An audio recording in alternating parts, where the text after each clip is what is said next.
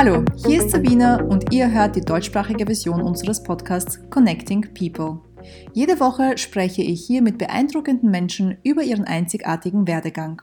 Unser Ziel ist es, eine Plattform zu schaffen, auf der Menschen ihre persönlichen Geschichten teilen, andere inspirieren und auch dazu anregen, außerhalb ihrer Komfortzone zu denken. Mein heutiger Gast ist Alexandra Stanic. Alex ist seit Mai 2019 Chefreporterin für Weiß Dach und behandelt in ihrer Arbeit Themen wie Feminismus, Migration und Gesellschaftskritik. Bis Oktober 2018 war Alex Chefreporterin bei Bieber und Leiterin der Lehrredaktion, bei der sie mitverantwortlich war für Journalismuskurse für geflüchtete Medienschaffende aus Syrien, Afghanistan und Tschetschenien. Außerdem fotografiert Alex seit 2015 und porträtiert im Zuge ihrer feministischen Fotoprojekte Frauen, mit denen sie auch unter anderem über Rassismus, psychische Erkrankungen, gefährliche Schönheitsideale und sexualisierte Gewalt spricht. Ich folge ihrer Arbeit schon sehr lange und bin immer wieder beeindruckt, wie Alex es schafft, die richtigen Worte zu finden, Emotionen sprachlich festzuhalten und uns alle mit Themen vertraut zu machen, die einem auf die Augen öffnen. Ich sprach mit Alex über ihre journalistische Tätigkeit, welche Rolle dabei Repräsentation spielt, wie sie zum Schreiben gekommen ist und wie sie sich die Zukunft vorstellt. Ich freue mich sehr, dieses spannende Gespräch mit euch teilen zu können. Enjoy!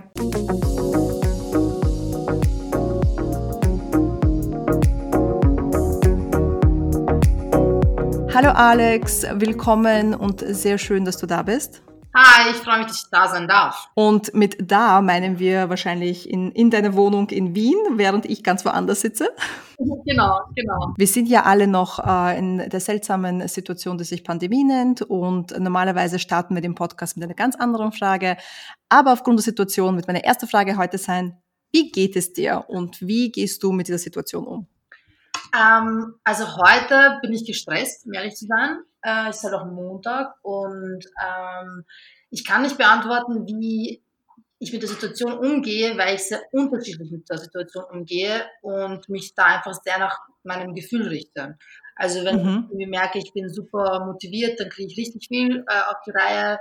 Und wenn ich merke, uh, heute bin ich vom Energielevel eher low, dann äh, gehe ich es auch ruhig an. Und ich gehe mhm. ein bisschen nach meinem Gefühl zurzeit. Mhm.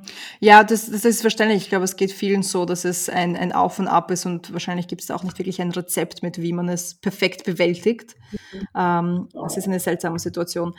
Bei uns im Podcast geht es viel darum, äh, zu erzählen, äh, wie dein Werdegang war, wie das Leben bis jetzt war, wie es dazu gekommen ist, dass du den Job machst, den du heute machst und einfach um auch aufzuzeigen, dass jeder Weg unterschiedlich ist und dass wir nicht unbedingt versuchen sollten, von A bis Z eine Erfolgsgeschichte nachzulaufen, mhm. sondern viel eher ähm, individuelle Geschichten kreieren sollten. Äh, deswegen bin ich wahnsinnig aufgeregt, dir all meine Fragen für heute zu stellen, weil ich auch absolut ein persönliches Interesse habe und wahrscheinlich aus egoistischen Gründen diesen Podcast gemacht habe. ähm, aber um mal zu starten, könntest du ein bisschen deine Jugend beschreiben und erzählen, wie du aufgewachsen bist, äh, was für eine Ausbildung du hast und ganz, ganz wichtig, wusstest du schon immer, was du beruflich machen möchtest? Okay, das mache ich sofort, aber ich würde jetzt gerne von dir wissen, wie es dir geht heute. Das ist sehr nett, dass du fragst. Dankeschön. Heute ist eher ein guter Tag. Ähm, nicht alle Tage waren gut bis jetzt und ich würde auch sagen, dass es richtige Phasen war. Ich bin ja Business Owner und habe ein Unternehmen. Es ist nicht die beste Zeit, ein Unternehmen zu haben, habe ein Modeunternehmen und äh, nähe seit zwei Wochen unfassbar viele Masken, weil es wow. natürlich viel Bedarf gibt. Ah, ja. Das heißt, als ich gegründet habe vor fünf Jahren und mir jemand gesagt hätte, du wirst in fünf Jahren Masken nähen, mhm. hätte, ich, hätte ich niemanden geglaubt. Aber ich glaube, es ist wichtig, flexibel zu sein und manchmal, wenn man Situationen nicht kontrollieren kann, dann muss man einfach versuchen, sich ähm, anzupassen, aber auf eine Art und Weise, die einen mental gesund hält. Ja. Also versuche ich das auch zu machen. Aber heute ist ein guter Tag. Danke, dass du gefragt hast, Alex. Also, sehr gerne, sehr gerne. Und ich hoffe, dass sich das für dich auch nicht nur beruflich, sondern auch privat in eine gute Richtung entwickelt. Ähm, so, zu, mein, zu deinen Fragen, zu meiner, also ich fange mal an mit meiner Kindheit und wie ich aufgewachsen bin, weil das waren sehr viele mhm. Fragen, sonst komme ich gar nicht zum Ende. Ähm, meine Kindheit war, äh, ich, bin, ich bin sehr behütet aufgewachsen. Also ähm, meine Eltern sind äh, Gastarbeiterinnen aus Bosnien-Herzegowina, damals äh, Jugoslawien, und sind mhm. in den Jahren hergekommen und ähm, wollten eigentlich gar nicht in Österreich bleiben, sondern wollten, so wie die meisten, ein bisschen Geld verdienen und dann nach Hause, äh, um die Familie zu unterstützen, beziehungsweise sie monatlich mit einem finanziellen Beitrag äh, zu entlasten. Genau, sie sind dann halt in Österreich geblieben und ähm, wir sind, äh, also ich komme aus armen Verhältnissen, ja, also mein, ich habe keine, meine Eltern haben keinen hohen Bildungsgrad, sind in Österreich weiterhin Arbeiter und Arbeiterinnen geblieben, ähm, genau, aber äh, ich habe mich immer sehr äh, sicher gefühlt mit meinen, mit meinen Eltern und ähm, trotzdem bin ich in einem relativ, äh, ich würde sagen, konservativen Umfeld aufgewachsen. Also ich wurde äh, jetzt nicht unbedingt, also ich wurde jetzt nicht sozialisiert, dass ich sagen kann, äh, da gab es keine, keine Strukturen, in die ich irgendwie doch hineingedrängt wurde. Vielleicht nicht von meinen Eltern direkt, aber und damit, damit meine ich ganz verschiedene Sachen von, was ein Mädchen zu tun hat und was sie nicht mhm. zu tun hat. Was ein Mädchen machen kann und was sie nicht machen kann. Äh, oder was mhm. machen kann. Und ähm, das sind schon so Geschlechterrollen, die sehr, sehr heteronormativ waren, also einfach sehr klassisch und traditionell und veraltet. Und so bin ich halt auch aufgewachsen. Und ich habe mich aber, ähm, und jetzt komme ich irgendwie schon auch zu meiner, zu meiner Jugend, ich habe mich relativ, also mein Vater hat mich politisiert, weil mein Vater ein sehr politischer Mensch war, der hat sich irgendwie auch in Gewerkschaften eingesetzt, äh, yada yada. Und ich habe sehr, sehr früh verstanden, dass ich als äh, Kind mit Migrationshintergrund anders behandelt werde, als äh, ein Kind, mhm. keinen Migrationshintergrund hat. Und es hat sich auch durch meine Jugend gezogen. Und ich habe sehr früh rassistische Erfahrungen gesammelt, die sich heutzutage äh, verändert haben, insofern als dass ich, also in Österreich ist es ja so, dass ähm, vor allem antimuslimischer Rassismus oder äh, Rassismus gegen äh, People of Color oder Black, Black People of Color sehr präsent ist. Aber damals war es halt auch quasi ich mit bosnischem Hintergrund, mit dem Itch, ähm, äh, ähm, Nachnamen etc. etc. Mhm. Da war man, war man uns nicht immer wohlgesinnt. Genau, und mhm. durch diese Jugend und diese Erfahrungen habe ich mich halt sehr irgendwie politisiert und habe dann relativ früh gewusst, ähm, dass ich schreiben möchte. Und ich habe auch, sehr, also bei mir war es dann so, ich bin nach Wien gezogen mit 18 und da war ich noch Schülerin. Und äh, ja. Dann hat mir irgendwer im 12. Gemeindebezirk Wiens äh, das Biber-Magazin in die Hände gedrückt und die haben irgendwie mhm. Mitarbeiter und Mitarbeiterinnen gesucht. Und da habe ich mich dann einfach völlig größenwahnsinnig und äh, einfach so beworben. Und so hat dann der Journalismus bei mir seinen Platz gefunden. Fantastisch. Ich, ich liebe diese Geschichten und ganz kurz würde ich gerne hier stoppen, mhm. weil du hast was, du hast was Wichtiges gesagt. Du hast gesagt, größenwahnsinnig und dann hast du dich da beworben. Ich finde das immer so spannend, wie man sich ja Dinge nicht zutraut und ähm, ich bin auch Migrationskind und ich glaube, vieles hat damit zu tun, dass wenn dir eben dein halbes Leben lang oder mehr sogar jemand sagt, dass du für das nicht gedacht bist und dies nicht gedacht bist und das nicht dein Space ist und da solltest du nicht nachfragen. Ähm, für, für manche Menschen ist sich für etwas bewerben und den Schritt zu gehen, das zu machen, was man unbedingt möchte, was selbstverständlich ist. Für andere ist das größenwahnsinnig und mindblowing. Ähm, kannst du ein bisschen mehr erzählen zu eben diesen Moment, als du dich beworben hast und du hast den Job bekommen, oder? Was man jetzt grundsätzlich mal sagen muss, ist, dass ich dass es ja nicht nur darum geht, was dir jemand sagt, was du nicht kannst oder kannst, sondern es mhm. geht darum, dass Österreich, äh, die österreichische Gesellschaft äh, es halt nicht vorgesehen hat, dass da Menschen mit Migrationshintergrund in Mainstream-Medienhäusern vertreten sind. Also das sind ja mhm, mhm. Probleme, da geht es ja weit über nur Worte ja.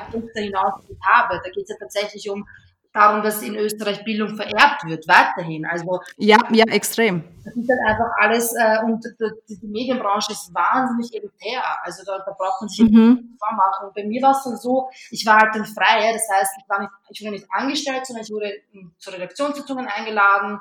Da habe ich, hab ich meinen ersten Auftrag äh, bekommen. Da ging es irgendwie um äh, ungarische äh, Street Dancer, die am Stephansplatz jedes Wochenende irgendwie Stimmung und Party machen. Bei Biber war es dann halt so, dass ich zum ersten Mal ein Magazin in der Hand, halt, Hand hatte, in dem das Impressum ausschließlich aus äh, nicht österreichischen Namen bestanden hat.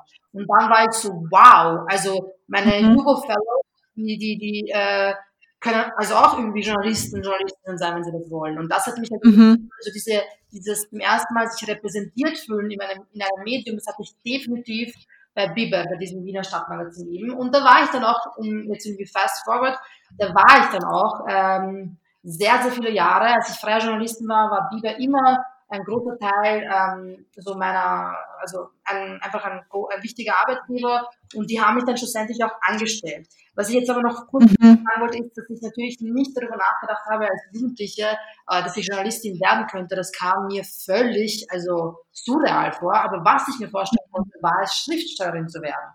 Und dann habe ich mhm, spannend.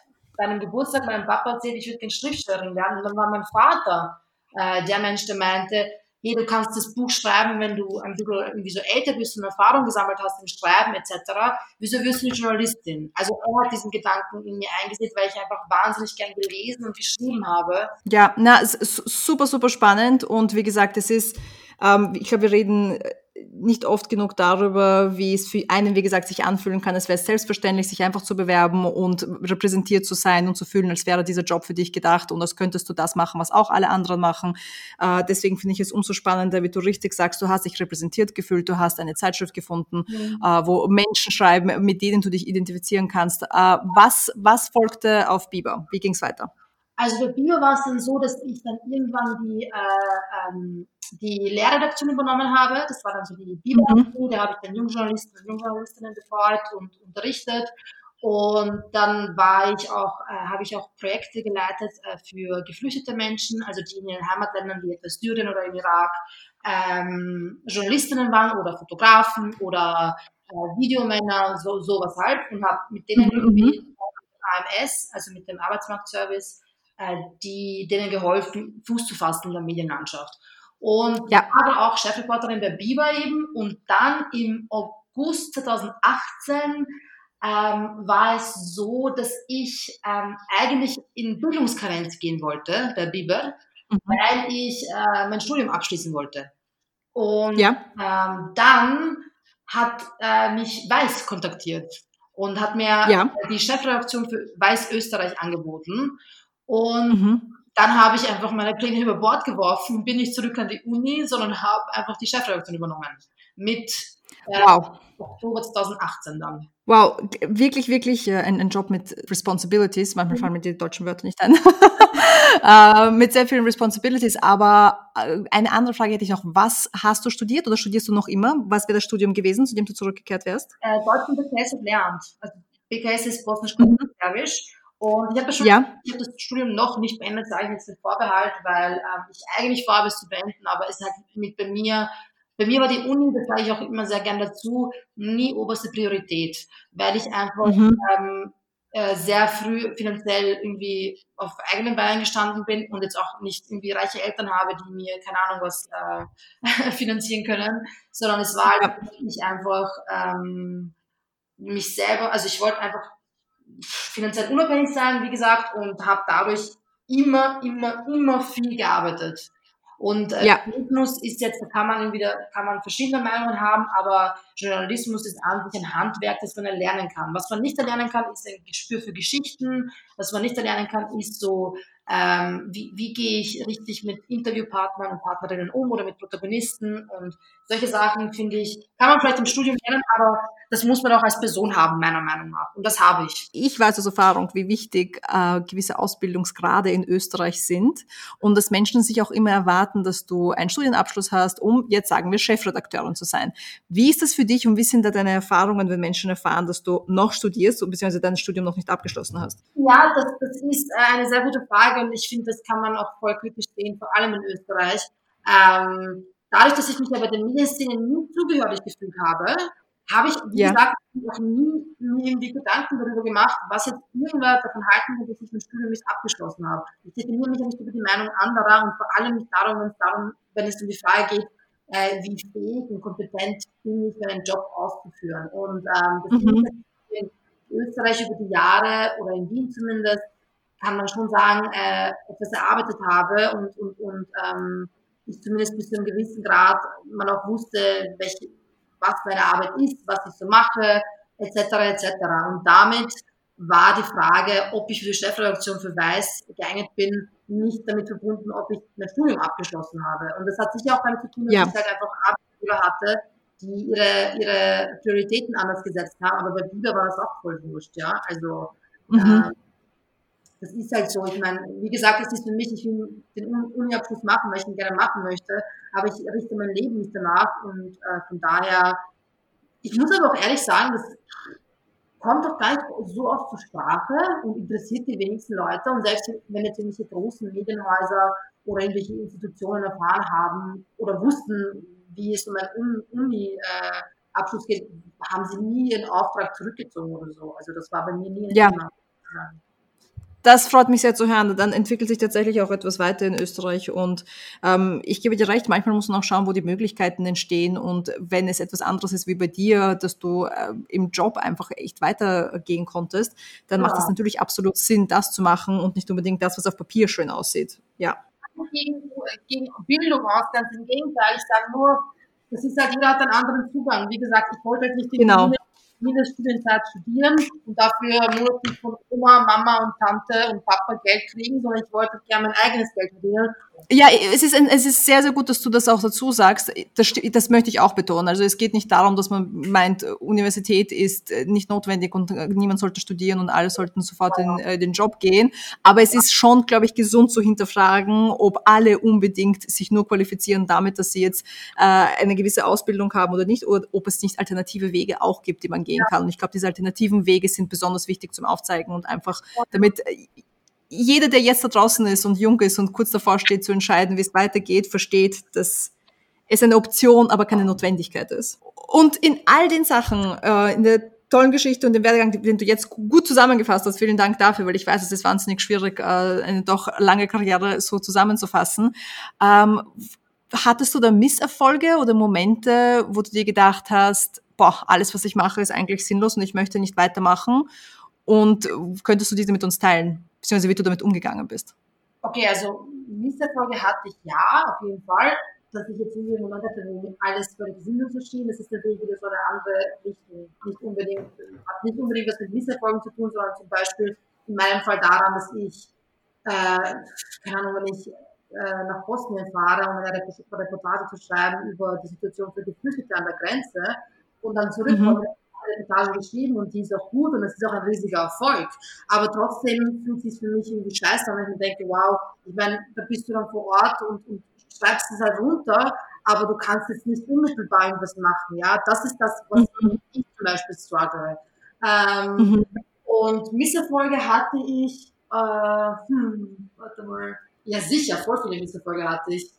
Einer war, dass ich, ich weiß noch, ich kann mich erinnern, als ich mich das erste Mal bei meinem alten Arbeitgeber eben an Gehaltsverhandlungen versucht habe, bin ich kläglich ja. gescheitert und habe danach, wirklich auch die Reihenfolge war super, zuerst die Gespräche, dann die Literatur dazu. Ich habe danach äh, das Buch Feminist Fight Club gelesen. Das ist ein relativ... Super Buch. es ist ein, ja, es ist ein gutes Buch, es ist ein sehr leichtes Buch, um in den Feminismus einzusteigen. Es ist ein Pinterest, genau. ein Instagram mit Comics und hat aber mir tatsächlich in vielen Fällen die Augen geöffnet, weil ich in diesem Verhandlungsgespräch einfach alles, was man falsch machen konnte, falsch gemacht habe.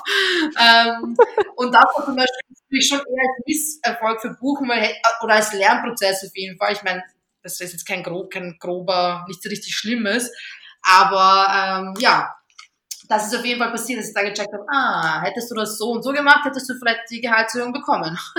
Bezüglich dem Gespräch, was war die eine Sache, die dir jetzt sofort äh, auf Anhieb anfällt, die du gemacht hast, die du hättest nicht machen sollen?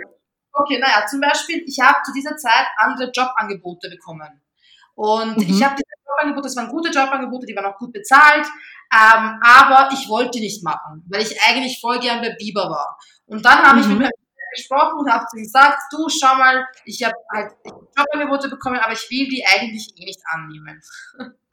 und das ist halt einfach ein Fehler, weil du gehst halt nicht rein, um zu verhandeln und dann zu sagen, du, ich habe halt dieses das hier, was ich gegen mich verwende, aber ich will diesen Umstand eigentlich gar nicht. Das ist halt ein Fehler, den man nicht machen sollte. Zum Beispiel. Super Beispiel, Gen genau so soll, weil ich glaube, es ist für viele Hörerinnen und Hörer da draußen, ähm, ist, es, ist es gut, so ein paar Beispiele einfach zu sehen. Ich glaube, viele stehen vor der Situation, dass sie gerne nach etwas fragen würden und nicht wissen, wie. Das lernt man ja auch nicht wirklich. Ich glaube, das ist wirklich so ein Trial and Error, da muss man irgendwie durch und Literatur dazu hilft auf jeden Fall. Und ich glaube, man wird auch besser wahrscheinlich mit der Zeit, je öfters man das macht. Äh, und gibt es etwas, worauf du am meisten stolz bist? Wenn wir schon von Misserfolgen reden, lass uns natürlich auch vom Gegenpol reden. Ähm, worauf ich am meisten stolz bin. Hm.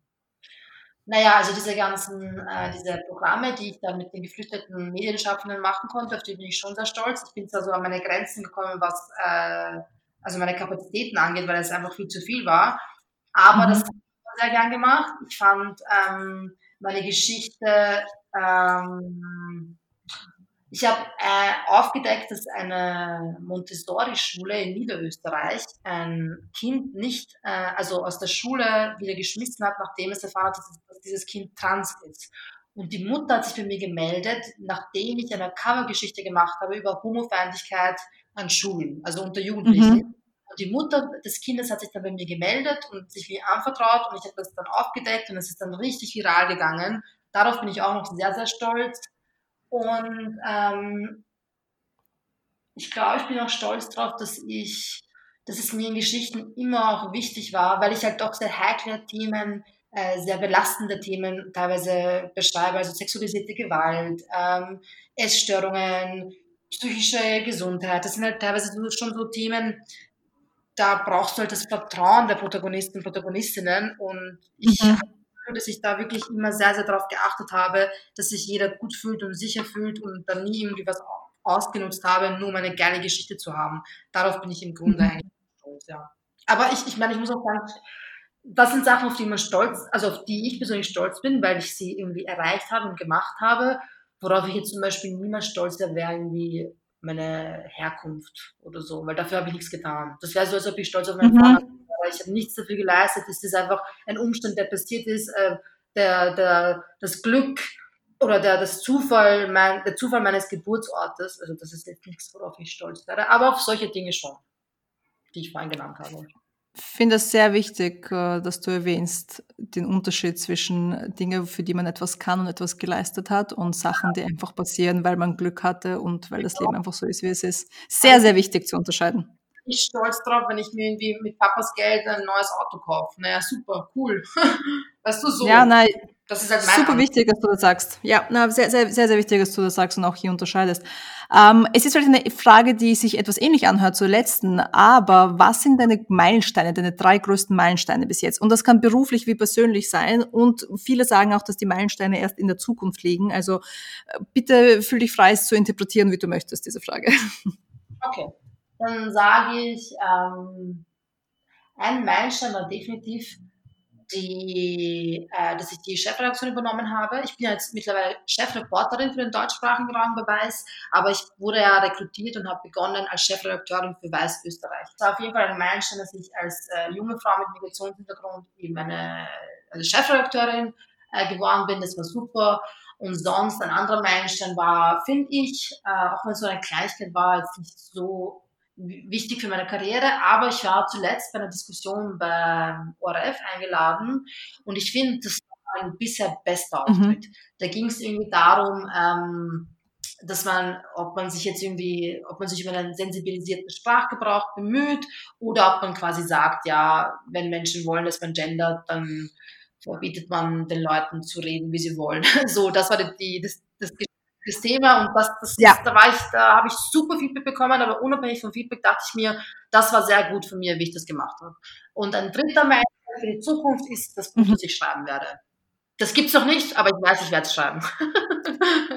Fantastisch, das sind, das sind super Meilensteine und jetzt haben wir viel über die Vergangenheit geredet, wir haben auch über die Gegenwart geredet und lass uns ein bisschen in die Zukunft blicken. Uh, was glaubst du, ist das sogenannte Skill of the Future?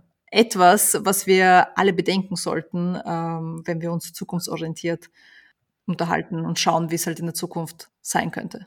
Also das Erste, woran ich gedacht habe, ist entweder äh, die Möglichkeiten, die digitale Nähe zulässt, mehr auszuschöpfen und mehr zu erkunden.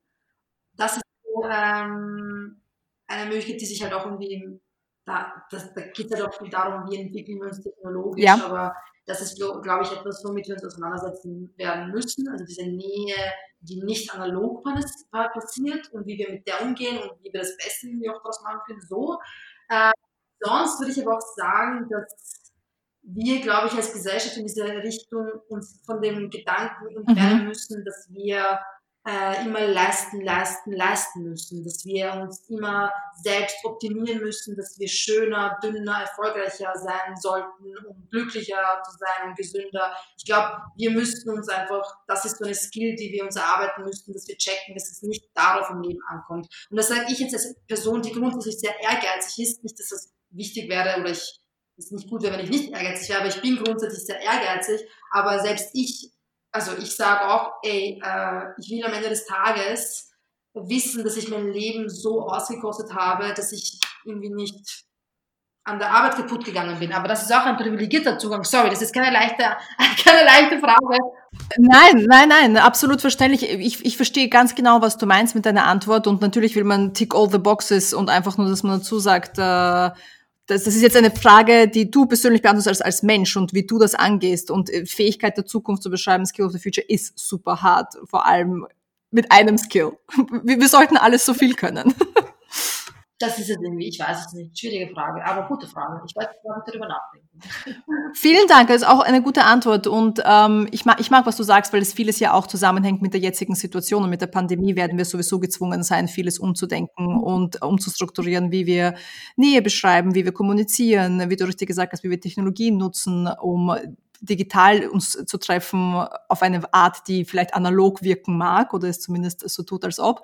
Und die Balance zu finden, nicht immer über ehrgeizig zu sein. Und da fühle ich sehr mit dir, weil ich glaube, ich bin, ich bin selber auch sehr schuldig, mit einerseits ehrgeizig zu sein, aber andererseits die Balance finden zu wollen und niemanden damit zu sehr anzustecken, dass wir in einer Gesellschaft leben, die nur bestimmt wird dadurch, was du erreicht hast und was du gemacht hast. Sehr gut zusammengefasst. Wirklich. Na, es, es ist schwierig, es ist hart. Ähm, und diese Frage ist eigentlich eine meiner liebsten Fragen, die ich wirklich in jeder Folge auch stelle, weil ich, ich liebe die Antworten. Alle Antworten waren bis jetzt fantastisch. Und da wir diesen Podcast begonnen haben mit deiner Jugend, äh, mache ich sehr gerne so den Full Circle Loop und treffe dich wieder in deine Jugend. Ja. Wenn du zurückgehen könntest und äh, deinem jüngeren Ich einen einzigen Ratschlag geben könntest, was wäre dieser? Also ich würde mir selbst sagen, dass ich nichts tun sollte, womit ich mich nicht wohlfühle, in welchem Kontext auch immer. Super fantastische Worte zum Ende. Gefällt mir sehr gut. Könnt, hätte ich auch gebraucht als Jugendliche, diesen Ratschlag. Von privat, beruflich, schulisch, wie fühle ich mich in meinem Körper, wo möchte ich hin mit, meiner, mit meinem Leben in der Karriere. Also das ist einfach nichts tun, womit man sich nicht wohlfühlt. Vielen, vielen Dank, Alex. Ich danke dir für deine Zeit. Ich danke dir, dass du so vieles mit uns geteilt hast. Nicht nur deinen Werdegang und äh, deine Ansichten, sondern vor allem auch deine wichtige Meinung und die Dinge, für die du dich einsetzt. Äh, vielen, vielen Dank dafür. Voll gerne. Danke, danke, danke, danke für die Einladung. Das war die dritte Folge der deutschsprachigen Ausgabe von Connecting People. Vielen Dank fürs Zuhören. Mehr Infos über unsere Gäste befinden sich in den Show Notes oder auch auf unserer Webseite sabina.com. Das ist S-A-B-I-N-A.com. Du kannst uns natürlich auch auf Instagram finden, und zwar unter Connecting People Podcast. Connecting People ist ein wöchentlicher Podcast und neue Folgen kommen jeden Freitag. Du hast Lust auf noch mehr spannende Gäste? Schau doch mal vorbei bei den englischsprachigen Folgen. Diese findest du auch auf Spotify, Apple Podcast oder direkt auf unserer Webseite.